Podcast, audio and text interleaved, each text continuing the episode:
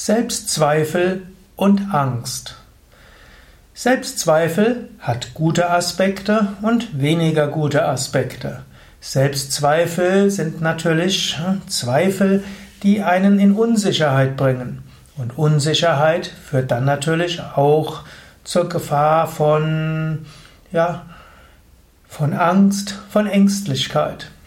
Selbstzweifel sind aber zunächst einmal gut.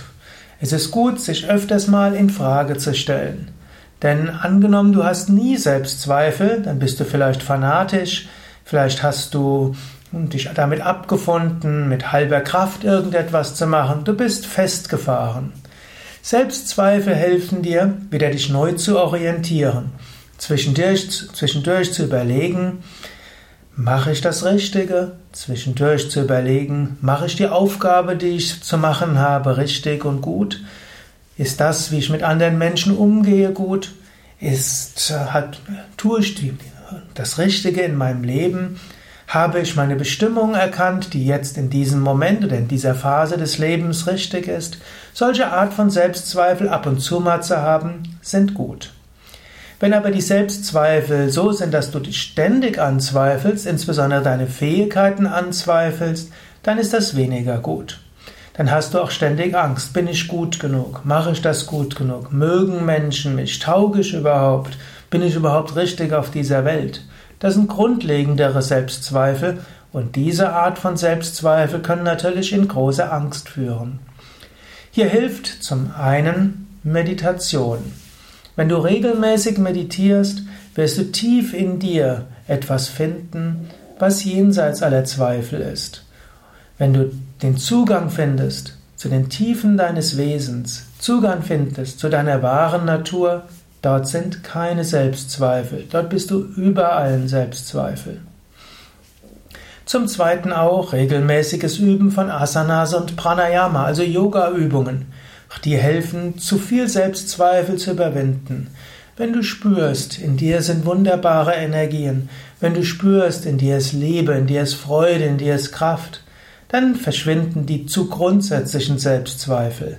So können Asanas und Pranayama dir helfen, die, die nagenden Selbstzweifel, die in Angst und Ängstlichkeit münden, zu überwinden.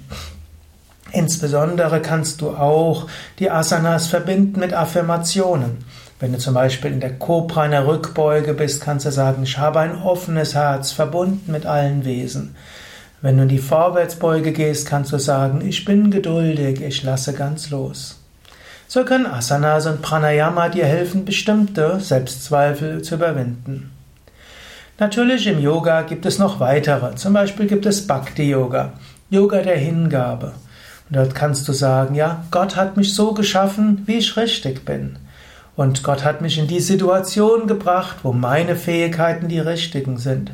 Wenn Gott gewollt hätte, dass jemand da wäre, der besser ist als ich, dann hätte er jemand anders dorthin geschickt. Und wenn Gott mich besser hätte haben wollen, hätte er mich ja besser schaffen können.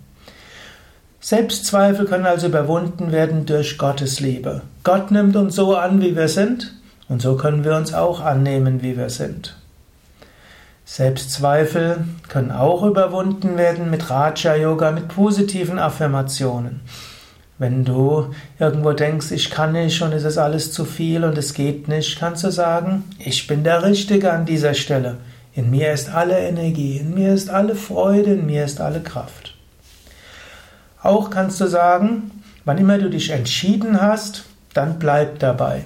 Ich meine, es ist gut, wie ich am Anfang gesagt habe, Selbstzweifel eine Weile zu haben und dich den Selbstzweifeln zu stellen, um danach mit neuem Enthusiasmus und Kraft und vielleicht einer neuen Entscheidung oder einer bestätigten Entscheidung voranzugehen.